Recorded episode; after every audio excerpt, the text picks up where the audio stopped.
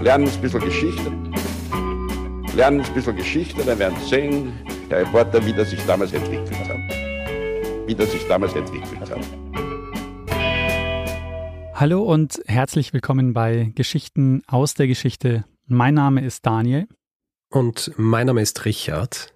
Ja, und wir sind zwei Historiker und erzählen uns Woche für Woche eine Geschichte aus der Geschichte, immer abwechselnd und immer so, dass der eine nie weiß, was der andere ihm erzählen wird. Genau so ist es. Bevor es hier jetzt aber weitergeht, kommt noch eine kleine Werbeeinschaltung. Werbung. Daniel. Ja. Jetzt waren ja gerade wieder die Oscars. Die Oscars. und du weißt, ich, ich schaue mir das immer an. Oh ja. So ein bisschen aus Nostalgie, aber natürlich auch, weil ich mich für, für Filme interessiere. Und Da schlägst du dir die Nacht um die Ohren. Das ist richtig.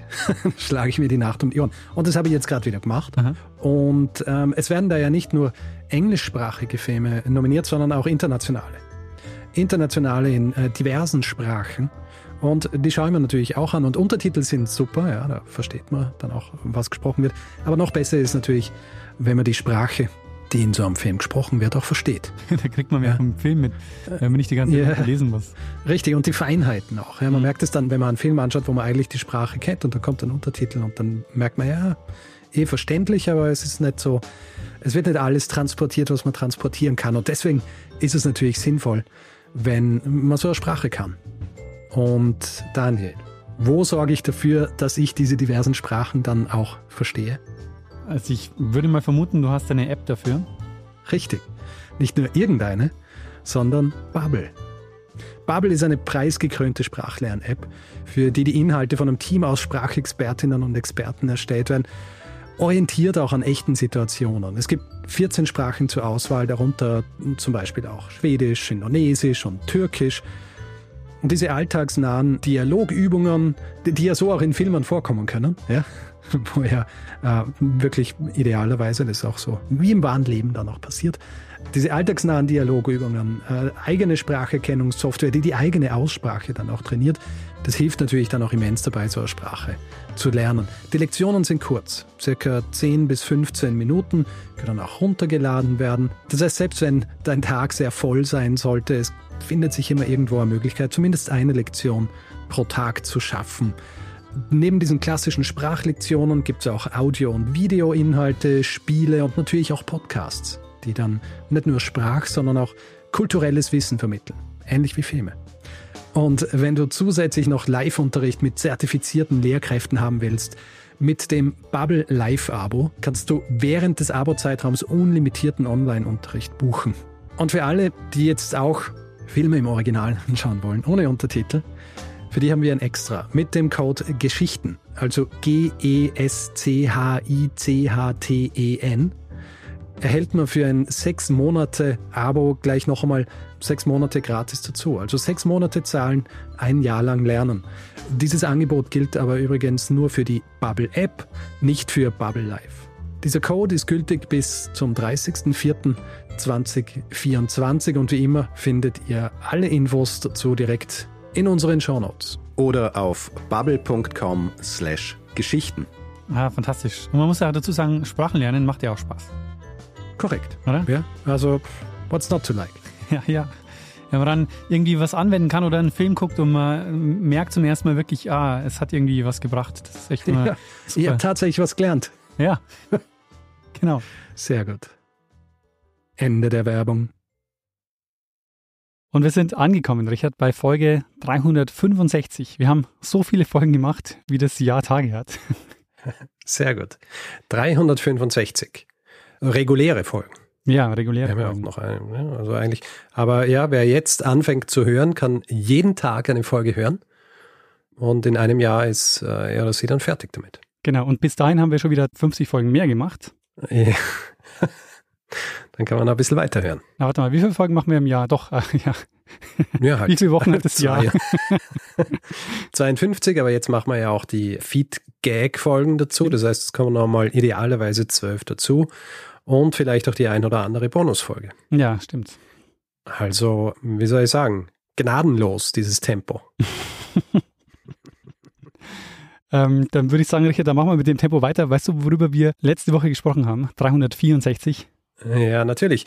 Du hast die Geschichte äh, von Carlo Gesualdo erzählt, einem Renaissance-Komponisten, der aber, ich würde jetzt sagen, in erster Linie Mörder war. Also man kennt ihn heutzutage als Komponisten, aber auch als Mörder. Genau, richtig. Und ich muss mich entschuldigen für diese Folge, beziehungsweise Aha. ich muss mich bei allen entschuldigen, die zu unseren Folgen gerne einschlafen. Weil Musik kommen ist, meinst Ja. du? Genau. Hast du Beschwerden gekriegt? Keine Beschwerden, ich habe Rückmeldung bekommen, äh, Loffi unter anderem, der den Podcast des Zieles im Weg macht, wo wir beide schon zu Gast waren. Und äh, der hat sich bei mir gemeldet und gemeint, ähm, er ist eingeschlafen und plötzlich lief Musik und er hat nicht mehr gewusst, wo er ist, was das sein soll, wo die Musik herkommt. Ja, das kann ich mir gut vorstellen.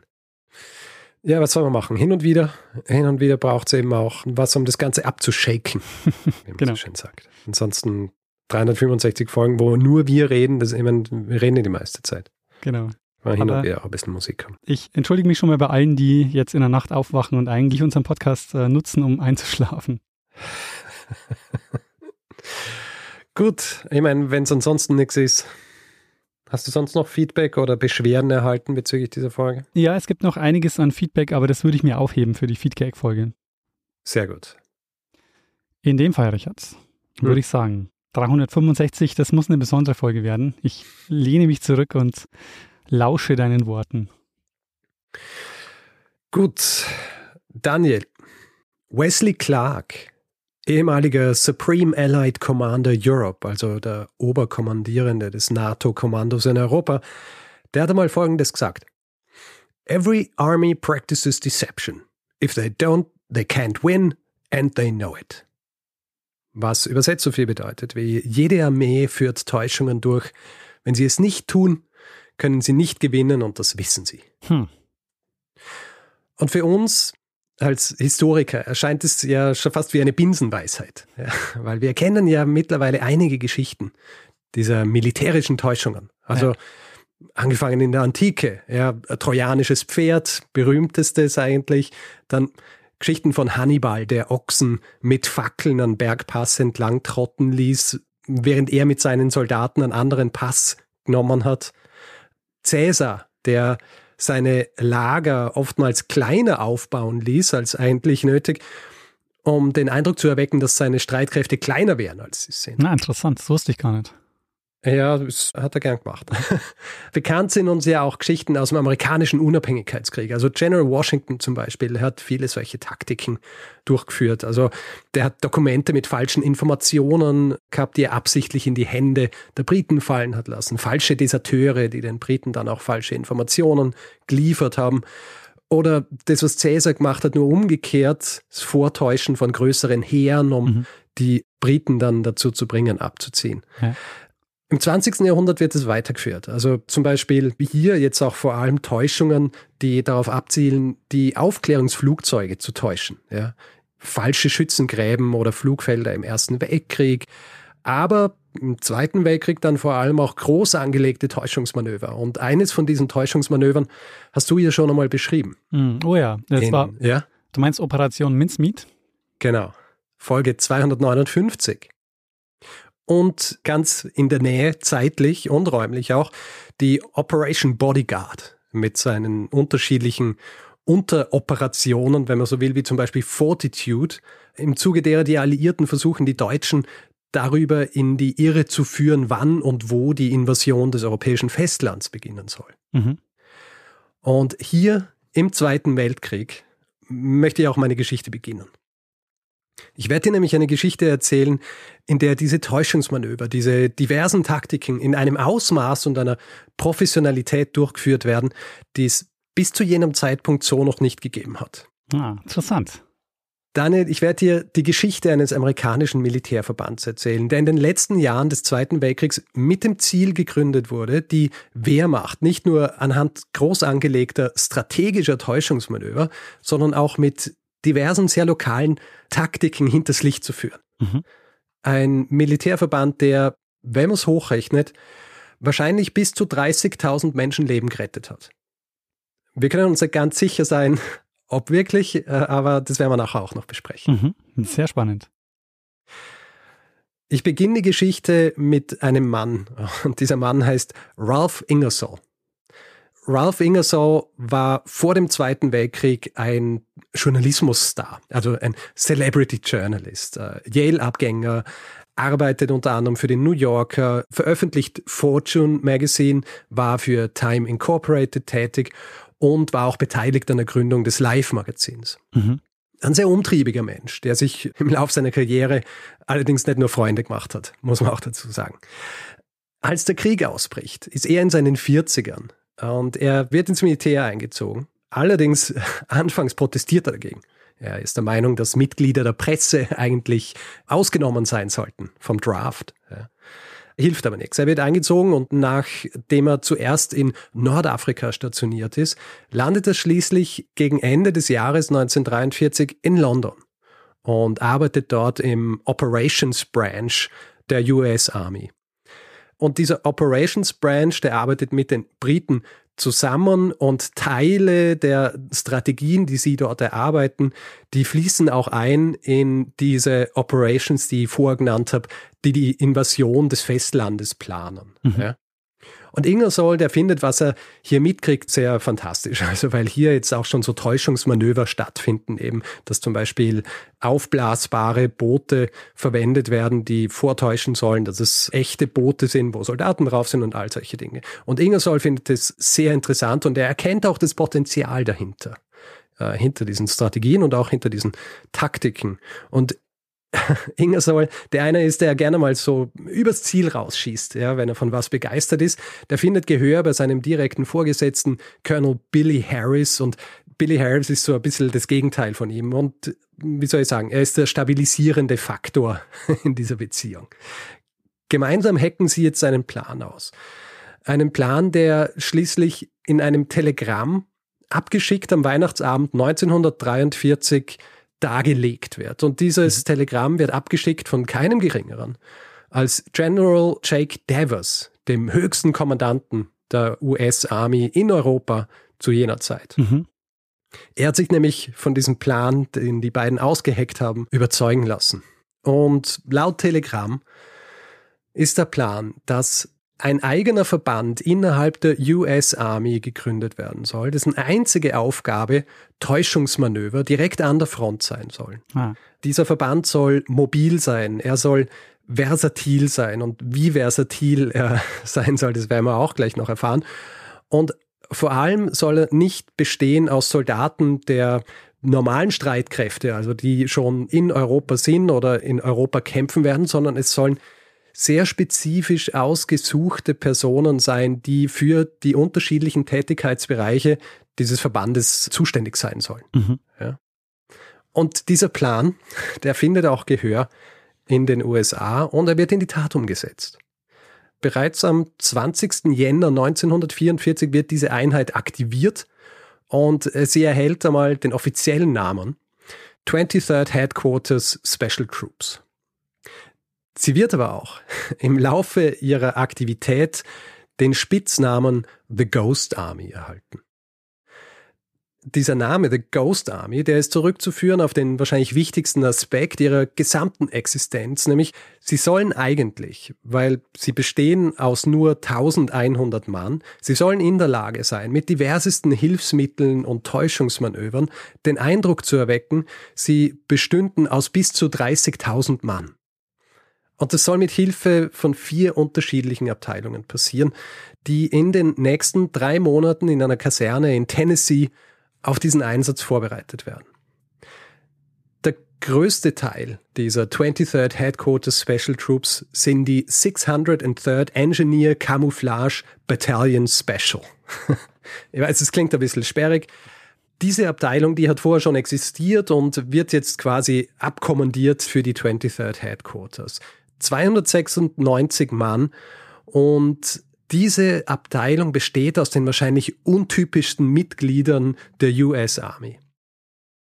Jene Abteilung war für Tarnung und später auch für Täuschung zuständig. Ursprünglich aber für Tarnung. Sie existiert nämlich schon seit Anfang der 1940er Jahre. Und das kam deshalb, weil der Dekan der New Yorker Pratt Kunstuni der war General in der Army und der war recht weitsichtig. Der war so weitsichtig, dass er erkennt, dass Tarnung im Krieg bald noch eine viel größere Rolle spielen wird, um vor allem Truppen- und Materialbewegungen zu verheimlichen. Mhm. Also er gründet sogar an der Uni einen eigenen Camouflage, also Tarnungskurs, in dem diese Tarntechniken gelehrt und auch erarbeitet werden.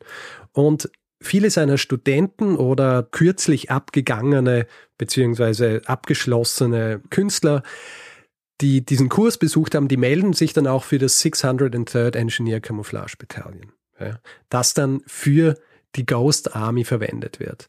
Also diese Abteilung der Ghost Army besteht jetzt in erster Linie aus Künstlern, Architekten, Illustratoren und Bildhauern. Darunter auch bekannte Namen, also welche, die vor allem danach bekannt wurden. Ellsworth Kelly, Bildhauer und Maler, oder Arthur Singer, später bekannt als Landschaftsmaler und auch ein junger Modedesigner der gerade von Indiana nach New York gezogen war und der dann nach dem Krieg einer der bekanntesten Designer Amerikas werden wird. Ein gewisser Bill Blass. Hm. Hast du von Bill Blass schon einmal gehört? Mm, nee. Der wird in den 1960ern vor allem mit seinem Slogan Positively Blasphemous bekannt, was, äh, was nicht so viel heißt wie definitiv äh, blasphemisch hm. im Wortspiel mit seinem Namen. Sie erarbeiten in dieser 603rd alle möglichen Möglichkeiten, Dinge zu tarnen und mit Texturen, Materialien und unterschiedlichsten Hilfsmitteln auch so zu täuschen. Also die Dinge, die sie verwenden, von Blechdosen bis zu Hühnerfedern. Sie beschäftigen sich mit Farben, Schatten, Formen. Alles dazu da, um Dinge vorzutäuschen, die eigentlich gar nicht existieren. Mhm. 1943, noch vor der Gründung der Ghost Army, ist die 603rd dafür zuständig, ein Werk in den USA, wo Bomber gebaut werden, so zu tarnen, dass es von oben aussieht, als sei es ein Teil der Landschaft. Weil in den USA zu jener Zeit eben schon die Furcht umging vor Luftangriffen durch die Deutschen. In ihrer neuen Aufgabe jetzt in der Ghost Army wird dieses Tarnen eben dann noch auf eine neue Stufe gehoben. Es geht jetzt nicht nur darum, echtes Kriegsmaterial zu tarnen, sondern auch Kriegsmaterial, Truppenbewegungen und all solche Dinge vorzutäuschen. Und sie erfinden dazu zum Beispiel aufblasbare Panzer. Also ursprünglich experimentieren sie mit so Drahtgestellen, die sie dann mit Tuch bedecken. Allerdings stellen die sich als viel zu schwer aus. Also fangen sie an, aufblasbare Artillerie, aufblasbare Panzer, aufblasbare Jeeps oder sogar Flugzeuge zu entwerfen. Mhm. Ähm, es ist äh, ganz lustig. Ingersoll, der Gründer, der nennt die 603rd My Con Artists. Ja, meine Hochstapler. Mhm. Das ist aber nur eine Abteilung. Äh, es sind ja vier. Die zweite ist die 3132 Signal Service Company. Und der Army ist bewusst, dass rein visuell ist es da mit diesen Täuschungen nicht getan. Diese zweite Abteilung, die wird rekrutiert aus der ursprünglichen 244th Signal Company, sind 145 Mann und deren Aufgabe ist die, wie soll ich sagen, die auditive Täuschung. Mhm. Ja. Sie sollen zu diesen visuellen Effekten die Soundeffekte beisteuern. Ah.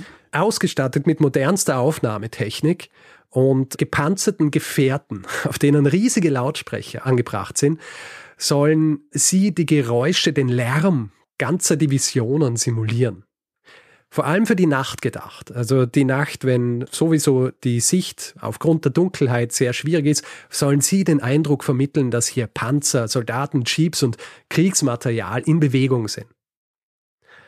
Der dritte Teil dieser Einheit ist die Signal Company Special und die deckt einen dritten wichtigen Punkt dieser Simulationen ab, und zwar die Kommunikation. Mhm. Ja.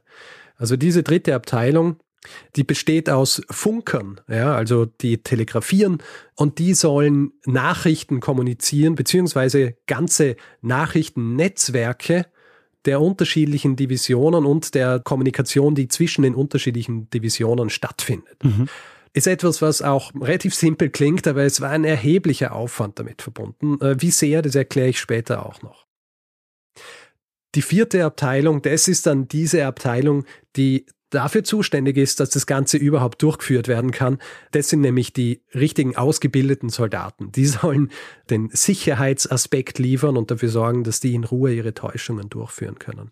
Rekrutiert aus der 406th Engineer Combat Company sind 168 Mann, sind eben in erster Linie für die Sicherheit zuständig, aber auch für den Auf- und Abbau von Attrappen. Und sie verfügen auch über Bulldozer und deren Aufgabe werde ich später auch noch auflösen. Anfangs ist die Sache ein bisschen absurd. Ja. Viele Mitglieder der 603rd werden später sagen, dass es irgendwie ein bisschen komisch war, wenn hier plötzlich so 100 kunstsinnige, kreative Teilstudenten, oft aus New York City, plötzlich zusammenkommen mit Soldaten, die einfach Army-Leben gewohnt waren. Ja. ja die aus dem ganzen Land kamen, die quasi durch alle Schichten gingen, die auch Bauarbeiter und Schuhverkäufer und Bartender und so weiter waren. Und die beäugen die Künstler am Anfang natürlich auch kritisch, ob die überhaupt irgendwas auf die Reihe kriegen.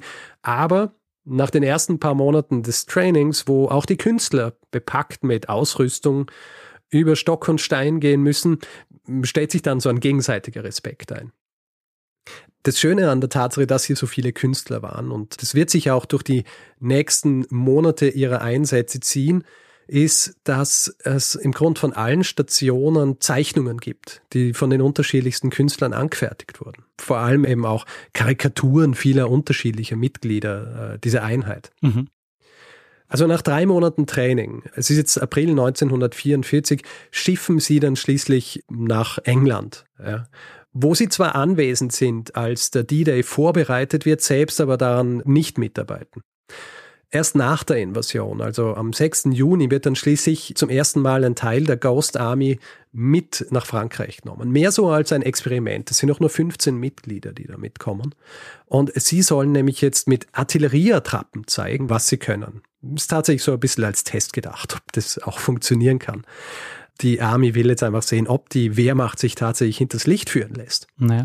Für die, die hier jetzt mitkommen, ist das so ein bisschen ein Schock. Ja? Also, weil mehr oder weniger von einem Tag auf den anderen werden sie mitten ins Geschehen geworfen. Also die letzten paar Monate waren sie in den USA und dann in England, wo sie eigentlich auch relativ, wie soll ich sagen, eine ruhige Kugel geschoben haben. Und jetzt sehen sie aus erster Hand, wie viel Blut schon im Zuge des D-Day vergossen wurde und werden eben auch konfrontiert so mit der Realität des Kriegs eigentlich und sehen auch, was das für Arbeit ist, die vor allem auch jene Soldaten, die Dienst an der Waffe verrichten, hier durchführen müssen. Mhm.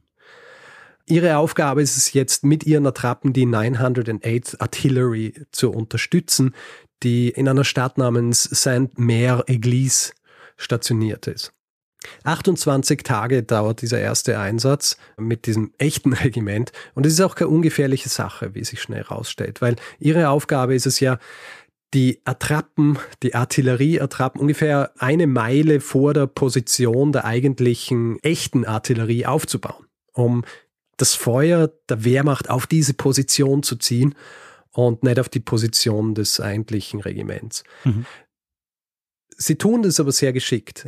Sie stellen die Attrappen auf, tarnen sie mit Netzen, aber sie tarnen sie mit den Netzen eben so, dass es gut erkennbar ist, dass es eigentlich Artillerie drunter ist, aber sie erkennen nicht, dass es Attrappen sind. Also so ein bisschen ein Doppelfake. Und das wird sich auch so ein bisschen durchziehen. Also sie tarnen es eigentlich schlecht, wenn man... Wenn sie tarnen es absichtlich hm. schlecht, ja. damit es gesehen wird und damit die Aufmerksamkeit auf diese Attrappen gelenkt mhm.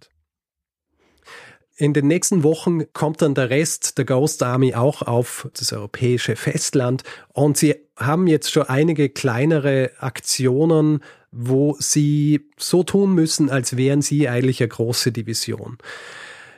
Die erste groß angelegte Aktion, wo wirklich alle Abteilungen der 23rd bzw. der Ghost Army zusammenkommen, ist eine Operation, die Operation Battenberg heißt. Ähm, da werden tatsächlich beinahe alle 1100 Mann dieses Verbands verwendet. Die Situation ist hier nämlich folgende. Es ist der 15. September 1944 und General George Patton, der berühmte George Patton, den du sicher kennst, oder? Ja, ich, ich wollte gerade fragen, ist es der, aber. Der George Patton, ja. Dieser George Patton hat seine dritte Armee entlang der Mosel positioniert, mit dem Ziel, die Stadt Metz anzugreifen. Die Front der Amerikaner ist allerdings lang. Und Patton macht sich Sorgen, weil ein nicht unerheblicher Teil dieser Front ist nur sehr schwach geschützt. durch die 3rd Cavalry Group unter einem gewissen Colonel James Polk.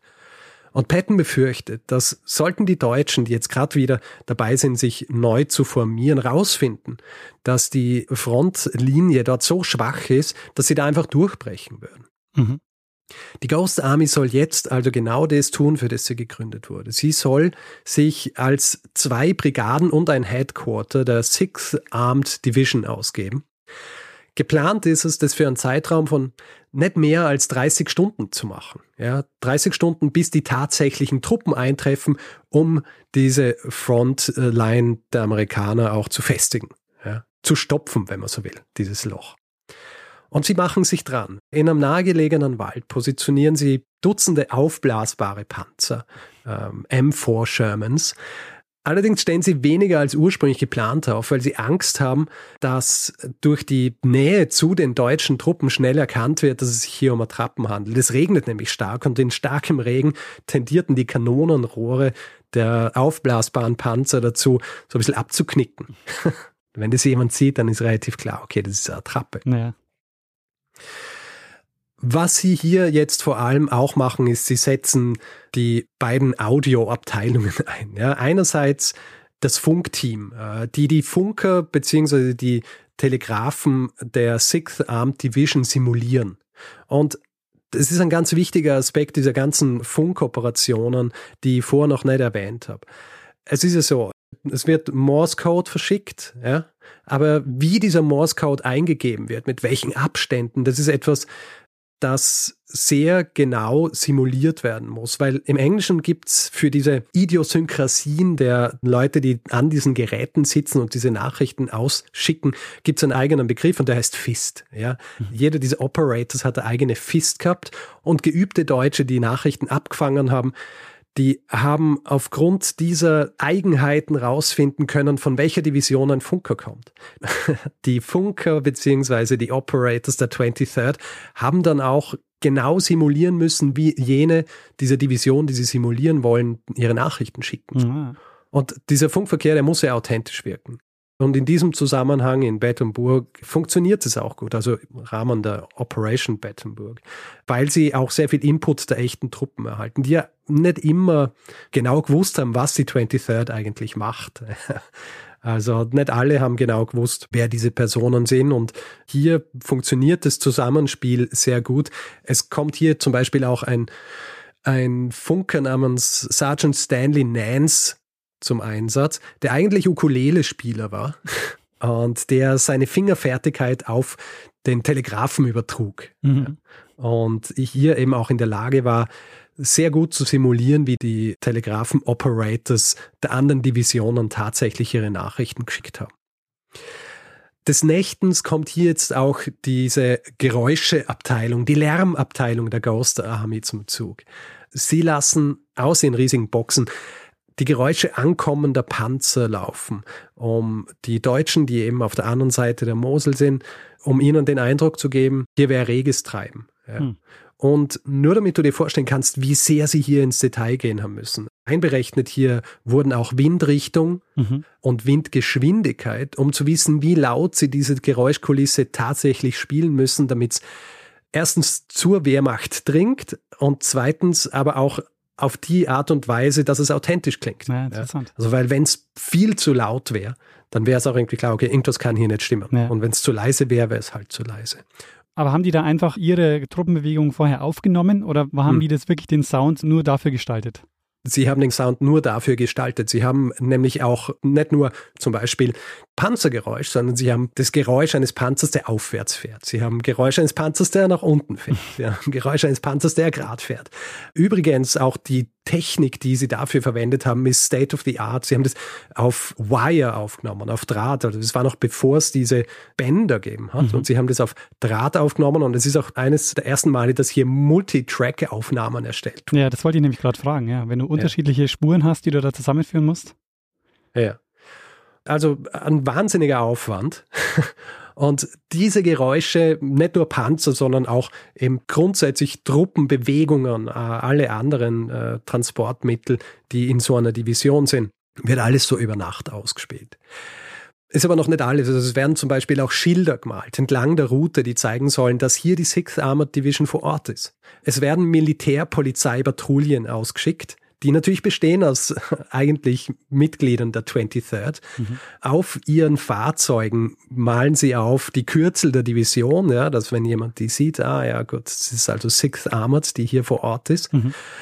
Und ich habe ja auch gesagt, die 406th Engineer Combat Abteilung, also die, die für Sicherheit zuständig ist, die verfügen auch über Bulldozer. Und diese Bulldozer, die werden jetzt verwendet, um Panzerabdrücke im schlammigen Boden zu simulieren. Mhm. Ja, weil mhm. wenn sie schon die Geräusche haben, dieser vielen Panzer und diese Attrappen, dann müssen da ja auch viele Spuren sein. Weil die Attrappen selber machen ja keine Spuren, aber die Bulldozer, die machen dann die Spuren, dass wenn das von der Luft aus gesehen würde, klar ist, okay, hier ist wahnsinnig viel Verkehr.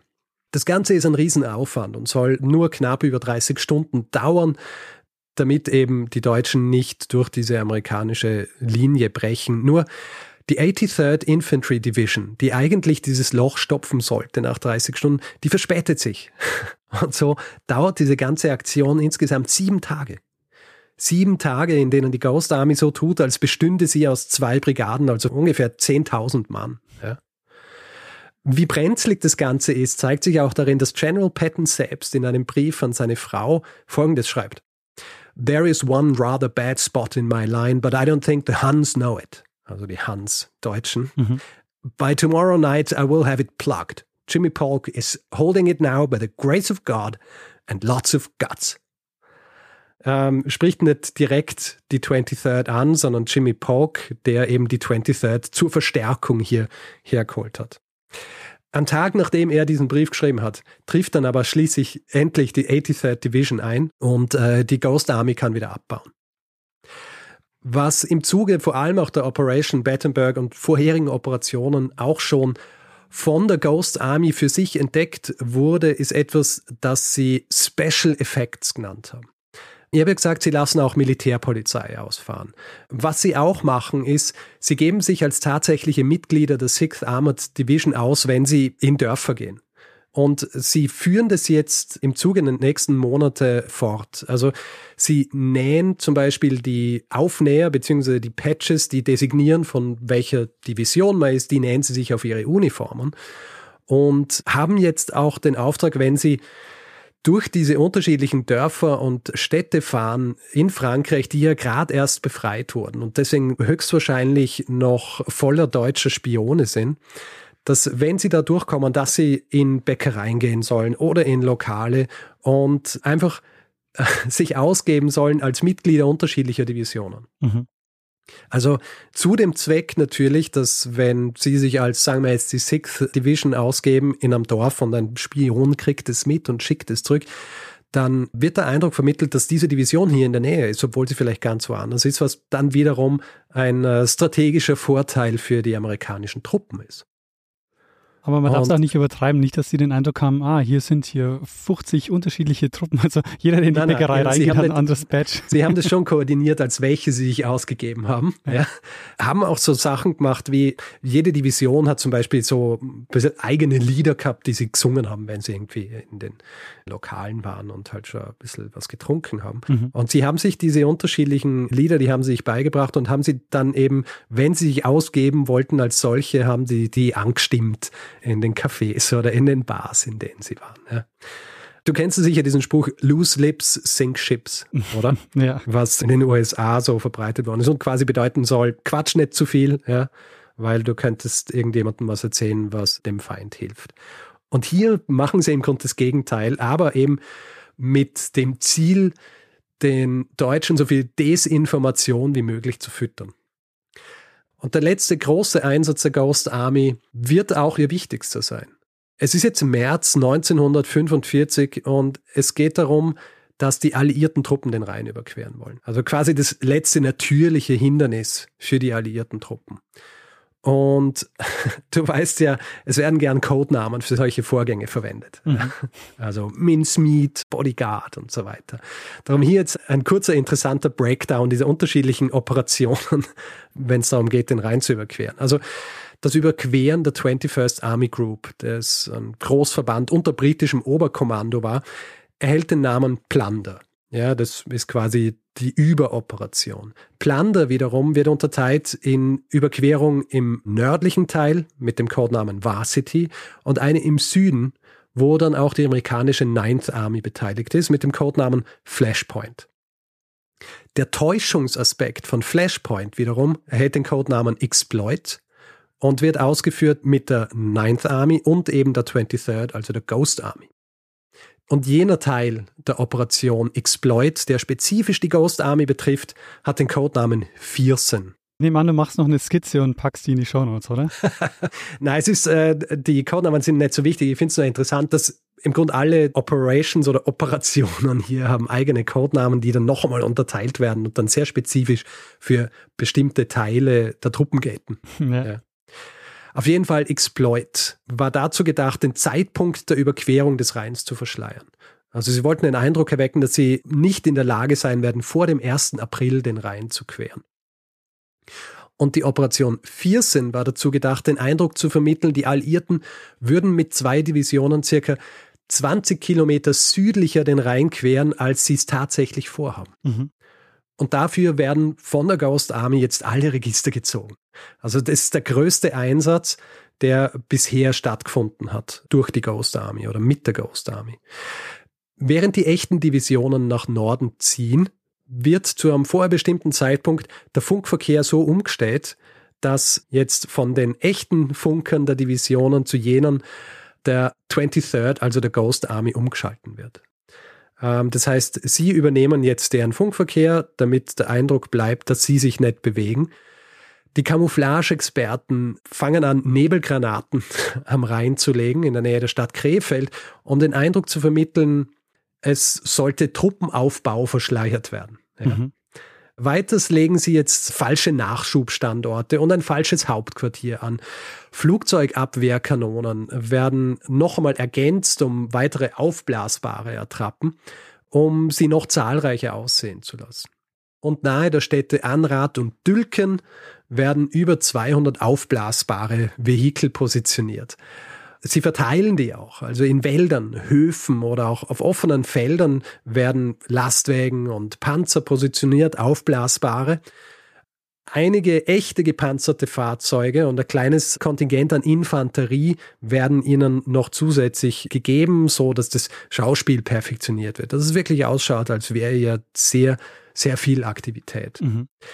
Es werden sogar falsche Flugfelder angelegt. Also jetzt auch mit den Attrappen dieser kleineren Aufklärungsflugzeuge, die sie haben. Funktioniert so gut, dass einmal sogar ein echtes Aufklärungsflugzeug der Alliierten auf einem dieser Flugfelder landet. ähm, sofort wieder vertrieben wird. so. Das ist eine Attrappe hier.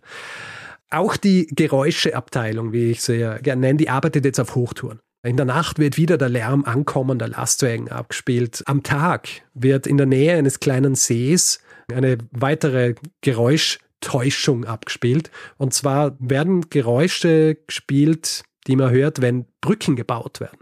Sie wollen nämlich den Eindruck erwecken, dass hier geübt wird, Behelfsbrücken für den Tag der Querung zu bauen. Hm. Und das Ganze wird auch noch einmal durch, wie soll ich sagen, echte Brückenarbeit verstärkt. Also echte Einheiten, die für Brückenbau zuständig sind. Mhm. Die bauen dort zumindest Brückenbestandteile, damit das Ganze noch realistischer wirkt. Und hier zeigt sich jetzt auch, wie gut das Ganze funktionieren kann, wenn alle eingebunden sind. Also nicht nur die Ghost Army, sondern auch die unterschiedlichen Divisionen. Zum Beispiel jede der Divisionen, die hier gefaked wird, wenn man so will, die kriegen ein bisschen Infanterie zur Seite, damit es tatsächlich so ausschaut, als wären diese Soldaten hier in der Nähe. Die Ninth Army fliegt tatsächlich auch mit Aufklärungsflugzeugen über das Gebiet. Es werden Heeresspitäler angelegt dort und so positioniert, dass suggeriert wird, dass das tatsächlich jener Ort ist, wo die Querung stattfinden wird. Tatsächlich findet die Querung dann natürlich äh, ungefähr 20 Kilometer nördlich statt, und zwar am 24. März 1944.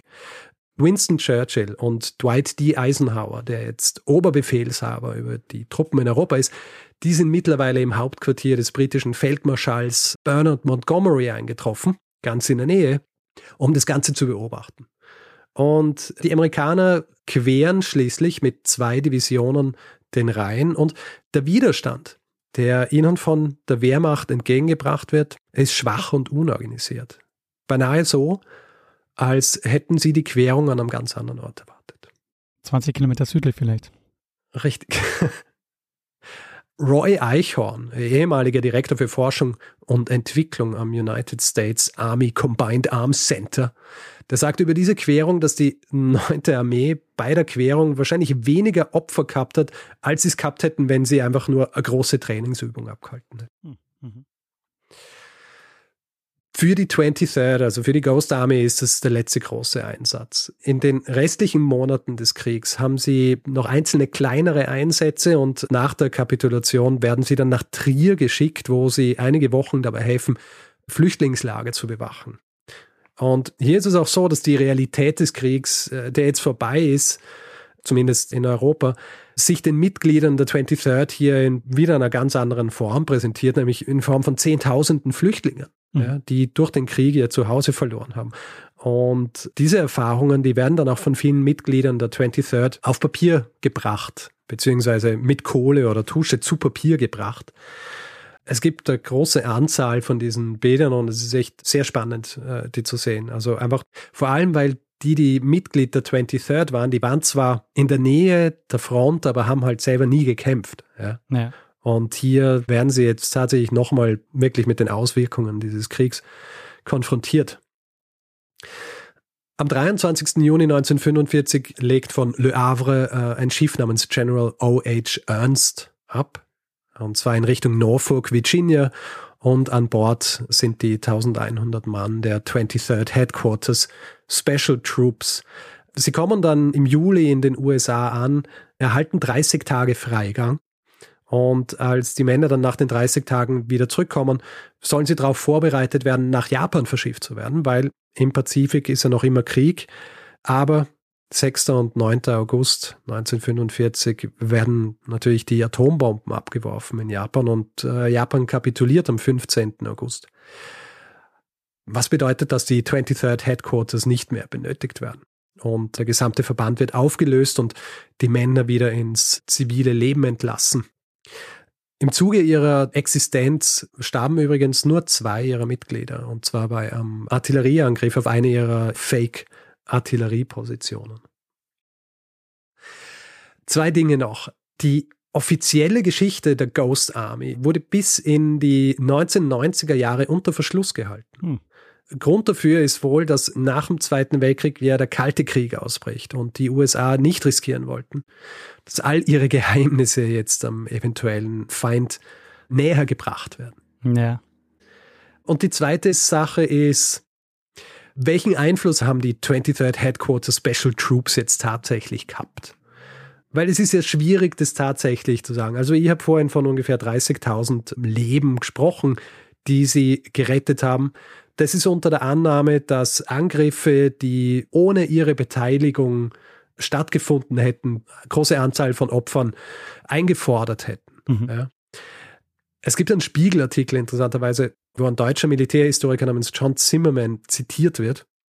Und der sagt, dass sich, also der zweifelt es ein bisschen an, die, die Effektivität dieser 23rd, weil er sagt, dass in deutschen Lageberichten keinerlei Hinweise darauf zu finden sind, dass die Wehrmacht irgendetwas über die Ghost Army wusste, beziehungsweise die Ghost Army ihre Kriegsführung beeinflusst hat. Es finde ich lustig, dass das so als Argument hergenommen wird, dass sie wahrscheinlich nicht sehr effektiv waren oder irgendwas gebracht haben. Dabei ist das eigentlich ein Zeichen dafür, dass sie ihre Sache wahnsinnig gut gemacht haben. Ja, wenn das keine mitbekommen also, haben, ja. Eh, die Wirksamkeit von was zu beweisen, dass ja, per Definition, wenn es erfolgreich ist, im Schatten bleibt, ist eben so gut wie unmöglich. Ja. Also ich würde es eher als einen Erfolg werten. es ist ja so, wenn Sie auf diese Sache reinfallen und zum Beispiel diese Geräuschkulisse dazu führt, dass Sie denken, da ist tatsächlich eine große Truppenbewegung, dann würde das ja im ja. Bericht Niederschlag finden im Sinne von, hier ist Truppenbewegung und das ist wahrscheinlich passiert, hey. oder? Ja, also ich glaube vor allem bei der Operation Viersins, ja, das ist ein guter Indikator dafür, dass es funktioniert hat, wenn man sich anschaut, wie wenig Widerstand den Truppen entgegengebracht wurde, als sie dann tatsächlich den Rhein überquert haben. Mhm, ja. Ähm, also ich glaube, man muss das quasi als negativ sehen, wie bei einem Dia oder so, ja. Dass der Erfolg quasi durch Ausbleiben von was dargestellt wird und nicht umgekehrt. Naja. Ist es da, there is no glory in prevention, ne? Ist das ein Spruch? Ja, sicher. Ist ja jetzt, also während der Covid-Pandemie war das der Leitspruch, der am Anfang immer ja. gefeiert Ey, wurde. Ich meine, da, da, hast du ja auch recht, weil du sprichst genau das an, also dieses Problem, das ja auch heute bei, äh, ich möchte jetzt nicht zu tief in diese Diskussion gehen, aber wenn was ausbleibt, dann kommen später immer Leute und sagen so, ja, schau, es ist eh nicht eingetreten. Ja. Aber es ist eben nicht eingetreten, weil man es vermieden hat. Genau. Ja. Hätten wir es nicht vermieden, dann wäre es eingetreten. So ähnlich ist es auch hier bei dieser Argumentation. Was hat diese 23rd jetzt tatsächlich gemacht? Ja. Was ein anderer Einfluss ist, den man ganz gut beobachten kann, ist äh, der Einfluss, den die Ghost Army auf die Künstler gehabt hat zu jener Zeit. Also ich habe von einem Mitglied gelesen, der gesagt hat, dass die Erfahrungen im Krieg ihn viel mehr zu einem Künstler gemacht haben, als es die Kunstuni war, auf die er gegangen ist. Mhm. Und ich habe vorhin auch von Ellsworth Kelly gesprochen, dem, äh, dem bekannten, berühmten Maler und, und Bildhauer. Und ein Kunstkritiker namens Eugene Goosen meinte über ihn, dass die Ästhetik seiner minimalistischen Arbeiten sicher auch beeinflusst wurden von seiner Zeit in der Ghost Army. Also er sagt in einem Zitat, The involvement with form and shadow, with the construction and destruction of the visible, was to affect nearly everything he did in painting and sculpture. Mhm. Also auf Deutsch, die Auseinandersetzung mit Form und Schatten, mit Konstruktion und Zerstörung des Sichtbaren sollte fast alles beeinflussen, was er in Malerei und Bildhauerei tat. Und das, äh, lieber Daniel, war meine Geschichte über die Ghost Army, die in den letzten Kriegsjahren mit hunderten Künstlern die Wehrmacht hinters Licht führte. Sehr, sehr spannend, Richard. Also erstens habe ich noch nie davon gehört, von der Ghost Army und zweitens ein super Thema, also so diese, eine Militärgeschichte der Täuschung, die ja. du jetzt erzählt hast. Sehr, ja. sehr gutes Thema. Danke. Ja, ich finde, es ist so, ich habe von diesen aufblasbaren Panzern und so weiter, habe ich früher schon mal gehört, aber mir war nie bewusst, dass das wirklich so groß angelegte Aktionen waren. Also die Briten haben sowas ja auch schon gemacht, nur eben nie als quasi eigene Abteilung, die als wie soll ich sagen, nicht als Division, weil da muss man aufpassen von den Bezeichnungen her. Es ist ein Verband gewesen, ja, aus ja. unterschiedlichen Abteilungen. Aber dass die wirklich spezifisch so einen Verband gehabt hätten, der durchs Land gezogen ist und mobil diese Täuschungen, wo es nötig war, durchgeführt hat. Und vor allem auch diese Tatsache, dass es wirklich darum ging, dass sie mit ihren tausend Mann in der Lage waren, über Täuschungen den Eindruck zu vermitteln, dass hier zum Beispiel eine 30.000 Mann starke Division durchfährt. Hm. Ja. Ja. Also das ist schon außergewöhnlich. Wahrscheinlich hat um, mittlerweile jede Armee so eine Abteilung, aber wir wissen es wahrscheinlich nicht. ja, ja, eh. Der Hinweis kommt übrigens von Lene. Die hat über Ellsworth Kelly gelesen und dort wird auch erwähnt, dass er Teil dieser Ghost Army war. Ah, sehr cool, ja. Und dann habe ich mir das gleich ein bisschen genauer angeschaut. Vielleicht zur Literatur noch. Es gibt das schönes Buch, das auch zum Dokumentarfilm gemacht wurde, beziehungsweise umgekehrt. Ich glaube, es ist vom Produzenten dann auch gemeinsam mit einer äh, gewissen Elizabeth Sales geschrieben worden. Da kommen auch viele Mitglieder der 23rd beziehungsweise der Ghost Army zu Wort. Und es sind auch sehr viele Zeichnungen der diversen Mitglieder in diesem Buch. Also ist auf jeden Fall zu empfehlen, wenn man sich interessiert für die Dinge, die gezeichnet worden sind zu jener Zeit. Das heißt The Ghost Army of World War II von Rick Beyer und Elizabeth Sales. Dann gibt es auch noch Ghosts of the ETO, American Tactical Deception Units in the European Theater 1944 to 1945 von Jonathan Gaughan. Das ist ein bisschen mehr straightforward, weniger mhm. Zeichnungen drin und sehr dicht eine sehr dichte Historie der unterschiedlichen Täuschungsoperations zu jener Zeit. Sehr cool. An was es mich noch erinnert hat, ist äh, eine Geschichte, die in Hamburg passiert ist während des Zweiten Weltkriegs. Da hat man nämlich, ähm, also Hamburg, weiß nicht, ob du von oben die Stadt kennst, äh, Hamburg sieht sehr charakteristisch aus durch die Alster in der Mitte. Mhm. Und man hat deshalb ab 1943 die Alster abgedeckt und hat sie mit Häuser, Brücken und Waldattrappen getarnt. Mhm. Sodass die Stadt eben auch von oben anders ausgeschaut hat, als man sie eigentlich äh, kennt. Das heißt, wenn ein Bomber losgeschickt würden, um die Stadt zu bomben und sie hätten ungefähr gewusst, wie sie ausschaut, dann sehen sie das und denken sich, ja, das kann nicht Hamburg sein. Ja, genau. Weil da fehlt die Alster. Genau. Die Elbe und die Alster sind halt so charakteristisch, dass du die von oben mhm. halt super erkennst. Ja. Das ist halt die Frage, ob die dann sich denken, hm, kann jetzt die richtige Stadt sein, jetzt werfen wir unsere Bomben nicht ab, obwohl wir diese Koordinaten gekriegt haben. Ja. Oder, aber ist auf jeden Fall eine gute Idee. Und ist ähnlich auch wie das, was ja die 603rd, also die Camouflageabteilung äh, noch vor der Formierung der Ghost Army gemacht haben, mit diesem Werk, wo die Bomber gebaut werden, wo sie es mehr oder weniger so machen, dass sie es angleichen, so dass es ausschaut, als wäre es Landschaft. Also im Grunde das Gegenteil von dem, was du jetzt hier Ja. äh, gesagt hast. Also eine natürliche Formierung, ein Floß wird abgedeckt mit Bauten und hier wird der Bau einfach so abgedeckt, dass er ausschaut, als wäre es ein Feld, wo Kühe grasen. Und interessant fand ich auch den Aspekt, den du mehrfach auch gemacht hast, nämlich, dass da andere Personengruppen in die Armee kommen, also mit diesen Künstlern zum Mhm. Beispiel, die dann da mitarbeiten. Nein, man ist einfach gezielt nach Leuten gesucht worden, die kreativ sind und die ein gutes, wie soll ich sagen, räumliches Vorstellungsvermögen haben oder auch wissen, wie Farben funktionieren und wie eben solche Formen in Kombination mit den Farben funktionieren und was für Materialien man verwenden kann. Deswegen auch sinnvoll, äh, jemanden wie Bill Blass dabei zu haben, der eigentlich ein aufstrebender Modedesigner ist und Mhm, solche ja. Dinge. Um so eine gewisse, keine Ahnung, Kreativität reinzubringen, um Sachen zu machen, auf die man vielleicht sonst nicht gekommen wäre, weil man es schon immer anders gemacht hat. Ja. Also überhaupt mal Sachen zu machen, wo man vielleicht gedacht hätte, die sind gar nicht möglich. Also zum Beispiel diese Geräuschsache. Das ist ja unglaublich eigentlich. Ja, absolut. Richard, Ja, hast du diese Geschichte noch was hinzuzufügen? Ich habe dieser Geschichte nichts hinzuzufügen. Äh, Ich empfehle für alle, die sich dafür interessieren, äh, dieses Buch zu lesen von äh, Rick By und Elizabeth Sales. Es gibt auch, ich glaube, unter ghostarmy.com oder ghostarmy.org gibt's auch mehr Informationen zur Ghost Army. Es gibt auch ein kleines Museum in den USA. Und ähm, ja, ich habe auch gesagt, es gibt diesen Dokumentarfilm drüber. Den gibt's auch. Ich glaube, es gibt auch eine deutsche Version, die ein bisschen kürzer ist als das Original. Mhm. Ja, aber ansonsten würde ich sagen, gehen wir über zum nächsten Teil dieser Folge und zwar dem Feedback-Hinweis-Block, Dem Hinweis-Feedback-Blog. dem Blog-Feedback-Hinweis. Wer Feedback geben will zu dieser Folge, kann das per E-Mail machen. Feedback.geschichte.fm kann es direkt auf unserer Website machen. Geschichte.fm kann es auf einem der etlichen Kanäle machen, wo wir zugegen sind. Also Twitter, Facebook, Instagram. Da ist unser Name Geschichte FM. Kann es auch auf Mastodon machen. Einfach geschichte.social in den Browser eingeben, dann landet man direkt auf unserem Profil. Wer uns reviewen will, kann es zum Beispiel auf Spotify machen, also mit Sternen. Wer richtige Reviews schreiben will, kann es auf Apple Podcasts oder panoptikum.io machen oder einfach grundsätzlich überall, wo man Podcasts bewerten kann.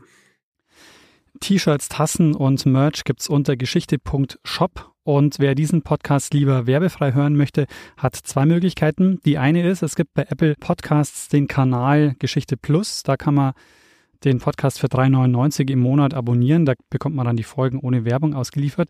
Ebenfalls ohne Werbung gibt's den Podcast bei Steady. Da gibt's auch den Feed für 4 Euro im Monat. Da findet ihr alle Informationen bei geschichte.fm slash steady. Wir bedanken uns in dieser Woche bei André, Elisabeth, Kai, Stefanie, Silat, Lena, Andreas, Achim, Lisa, Sebastian, Thomas, Oliver, Dennis, Christine, Maximilian, Judith, Urs, Dominik, Mario, Laura, Katharina, Leo und Henning. Vielen, vielen Dank für eure Unterstützung. Ja, vielen herzlichen Dank. Gut, würde ich sagen, machen wir das, was wir immer machen am Ende einer Folge Oh ja. und geben wir dem einen das letzte Wort, der es immer hat. Bruno. Kreisky. Lernen ein bisschen Geschichte. Lernen ein bisschen Geschichte, dann werden Sie sehen, der Reporter, wie das sich damals entwickelt hat. Wie das sich damals entwickelt hat. Hallo Daniel, was ist los? Lieber Daniel, ruf mich an. Hallo? Es tut mir leid. Was ist denn jetzt schon wieder passiert? Ja, dadurch, dass ich den äh, Fokusmodus eingestellt habe, hat er die Verbindung getrennt, weil ich bin ja eigentlich im, habe den Hotspot angehabt. Au, ei, ei, ei, ei, ei. Ich muss noch schauen, wie das Setup so aufstellt, dass es nicht mehr passiert, aber ich, ich werde jetzt so selten angerufen, ich denke, wir können es riskieren. Aber es, es tut mir leid. Gut, warte mal. So. Ich mache einfach weiter.